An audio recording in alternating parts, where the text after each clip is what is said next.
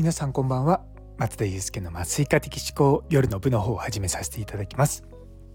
こちらは私のザックバランとして日常を語る会になっておりますのでお気軽に聞いていただければと思います。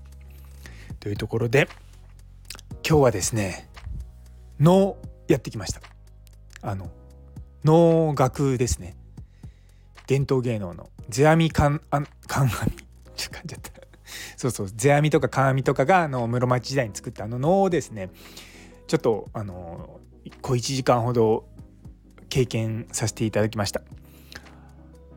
初めてだったんですけれどもいやすごく面白かったですよ。うん、あの普段実は行っているあのちょっとしたあの温泉宿みたいなのがあるんですね。でそこの日帰りプランのところになぜか脳体験っていうのがあるんですよ。で今日それをですねあの家内と一緒に行ってきました。でまあ語り始めたらキリがないしい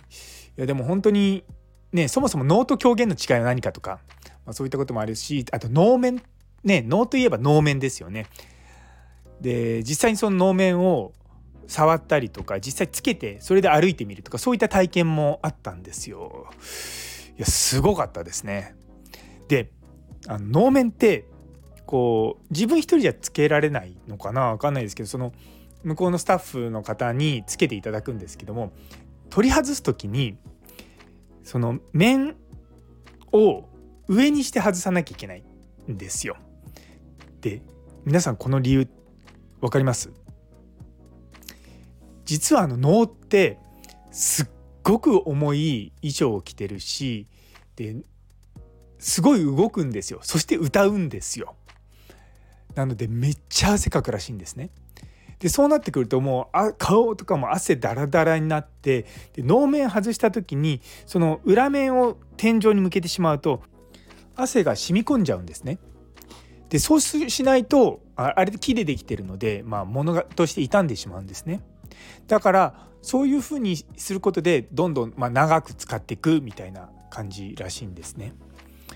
で僕はあの身につけたのは50年ぐらいの能面だったんですけれども、まあ、50年って言っても、まあ、まだ若い方って書いてて本当に古いのだと室町時代とか江戸時代とか、まあ、そういったものが今でも残っているんですよね。いやーなんか今までこう教科書とかあとはまあちょっとした美術館とかで見たことはあっても実際に触ったりとかってできないじゃないですかいやめちゃめちゃいい体験でしたね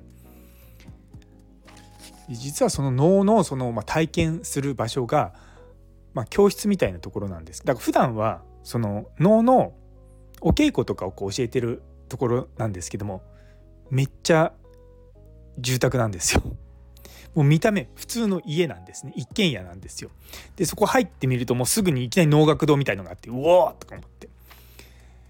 結構こういうのね定期的にそこはやっているので、ま、そういうのとか興味持つ人って出てくるだろうなと思ったんですよね。でちょうどその能の中の一曲？高砂ってのがあるんですけどもそれを歌うっていうのがあってでいや本当にまあちゃんとそそういう風な長唄じゃないですけどねああいう感じで歌うんですけどいや能大変だなと思って歌うし舞うしそうしかもね仮面はつけるしだから見てすごいなと思って、うん、でこういうのってやっぱ体験してみれば全然わかんないなと思ってでもいきなりじゃあ能を見に行きますとか言ってねチケット買って能見に行くってなかなかハードル高いじゃないですか。でそう考えるとこういうような、まあ、ちょっとしたプチ体験みたいなのがあると、まあ、ちょっと身近に感じてやってみようかなって思うのがいいんじゃないかなというふうにすごく思いました。やっぱりそのカジュアルにちょっと見てみるっていうのはすごくいいと思うんですよね。あのずっとそのさそのなんていうサービスっていうの？そういう、まあ、チケットがあるのは知ってたんですよ。でもうんまあ別になと思ってたんですがちょっと三が日に空いてるのがそのチケットしかなかったんでまあついでだからあのやってみようと思ってうちの家内と言ったんですけどめちゃめちゃ楽しくてもう本当にねまあ人にも勧めたいなと思ってます。よかったらリンクつけておきますのであのご興味ある方は。ねでなんかちょっと正月っぽいって言い方いいんですけども。そう。うんなんかこう全然やってみたことがないことやってみるってすごくいいなと思って、うん、去年あたりにちょっとやぶさめをやりたいなと思ってそのやぶさめの場所が小笠原の方にあるっていうのまで調べたんですけどもそれもやってないんですよね。そうで、まあ、今年の目標とはまた別なんですけどもやってみないやったことがないものにチャレンジするっていうのはすごくいいと思います。うん。ね、だから歌舞伎とかあとなんか見に行ったことがある人とかいると思うし僕もえっ、ー、とですね狂言は見たことあるんですよ。あの小学校か中学校か高校か忘れちゃったんですけどなんかこの学校かなんかのやつで見に行ったのは覚えててでも能はなかったのでいや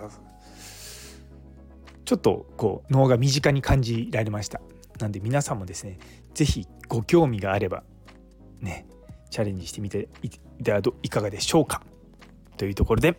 最後まで聞いてくださってありがとうございます。今日という一日が皆様にとって素敵な一日になりますように。それではまた明日。